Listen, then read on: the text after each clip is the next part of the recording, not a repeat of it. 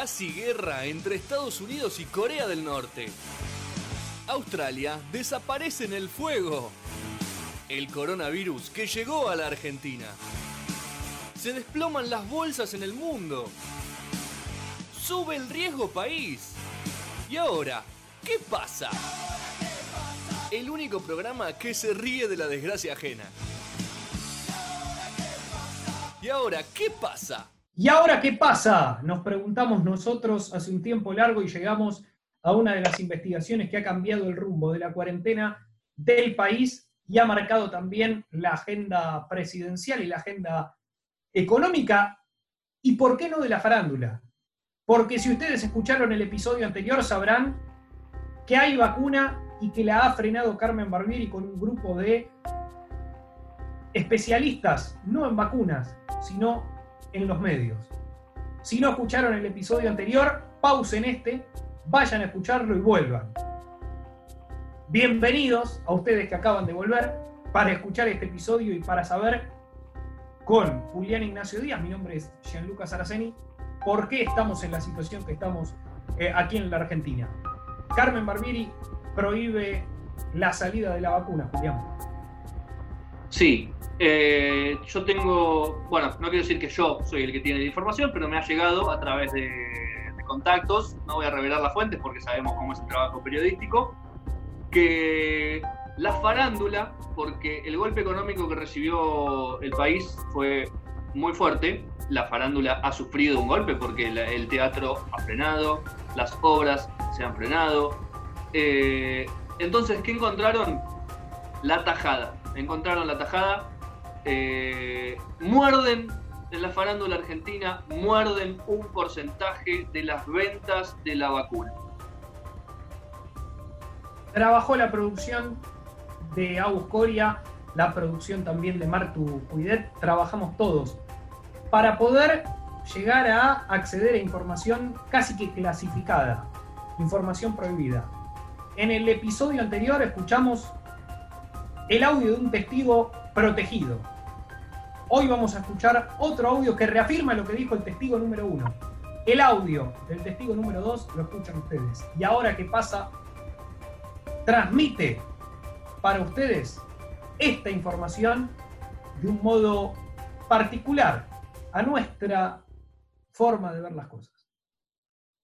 Eh, toda esta introducción eh, y todo este avance, en todo este tiempo de que se detectó el virus hasta el día de hoy, eh, lo pudimos hacer, de hecho tenemos el diagnóstico, tenemos el sistema para eh, diagnosticarlo y tener un sistema mejor que el T sanguíneo o el PCR, pero tenemos un problema con el tratamiento. O sea, tenemos el diagnóstico, pero el tratamiento lo tiene frenado Carmen Barbieri.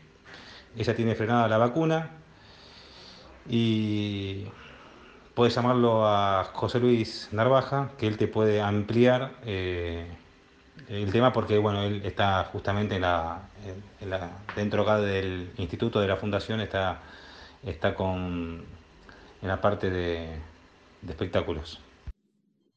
Pero la gran pregunta que nos hacemos todos, o que se hacen ustedes, porque nosotros ya le hicimos esa pregunta y buscamos la respuesta, que ahora van a conocer, es ¿qué tiene que ver Carmen Barbieri con la vacuna. Más allá de esta tajada que dice Julián Ignacio Díaz. Pero Julián, vos tenés una información muy puntual.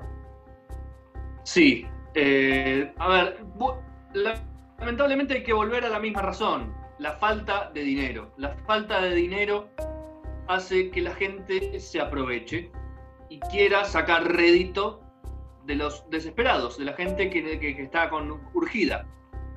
Y desde la farándula como no hubo bailando, como a Carmen no la van a volver a invitar al bailando, porque dicen está vieja. Eh, a mí me llegó un comentario muy parecido a ese. Está vieja y que por eso no la quieren. Pagamos un segundo. Sí, ¿me das? Cinco. Ah, gracias.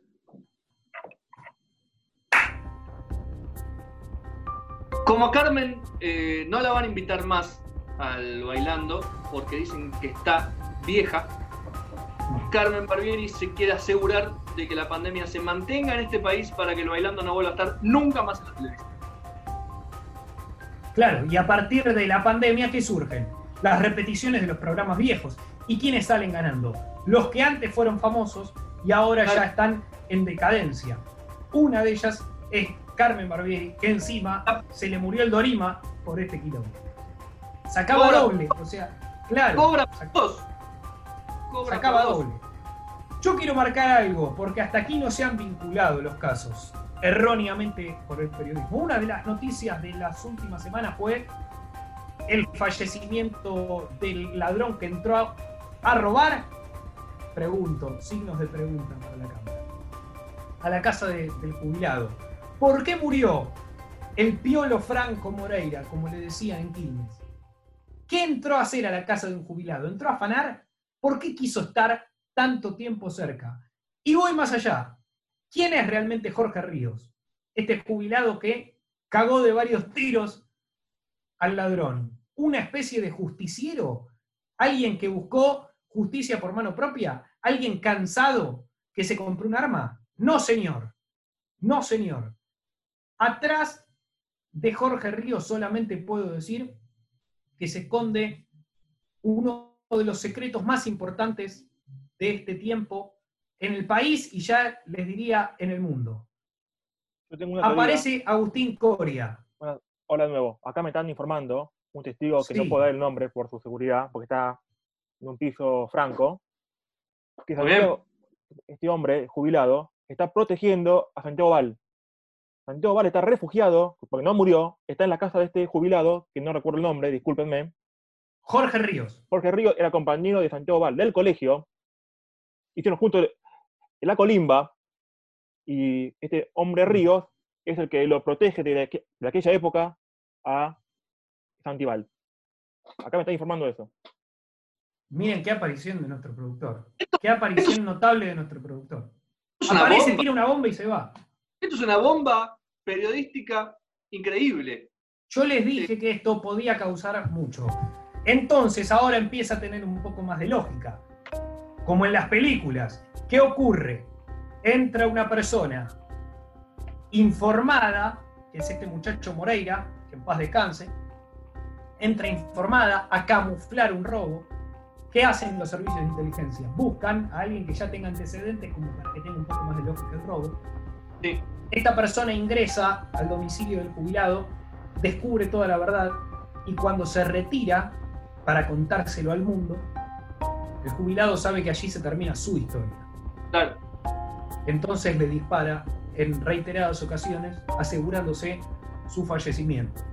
Y después se golpea para generar hematomas. Es más, no descarto que se haya hecho golpear por el propio Santiago Val para generar los hematomas eh, y, y obviamente simular este- estas lesiones.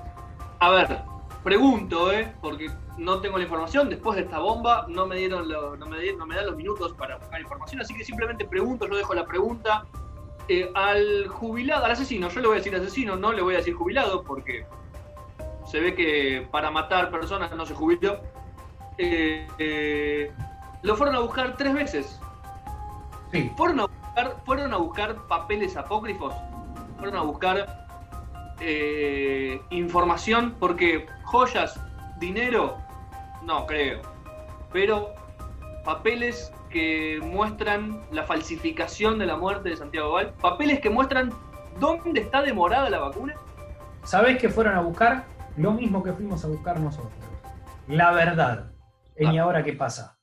La verdad. En el próximo episodio seguiremos informando acerca de esto. Esperemos que nadie nos prohíba la libertad de expresión, que es lo único que nos queda en estos tiempos en Y ahora qué pasa. Agustín Coria tiró una de las bombas, sin lugar a dudas, del año, me animo a decirte. Con Martu Puidet han hecho una producción fantástica. Julián Ignacio Díaz, mi nombre es Gianluca Saraceni. Lo último que le quede Coria, porque nos pasamos de tiempo. Creo, me están informando, pero no es seguro todavía, que este hombre también está metido en hacerlo volar a eh, Yabram. También esta persona se encargó de que Yabram esté en el anonimato. Me están informando, es seguro. Con Pero esa, con esa nos vamos. Con esa nos está. vamos. Habrá está. parte 3, habrá parte 3.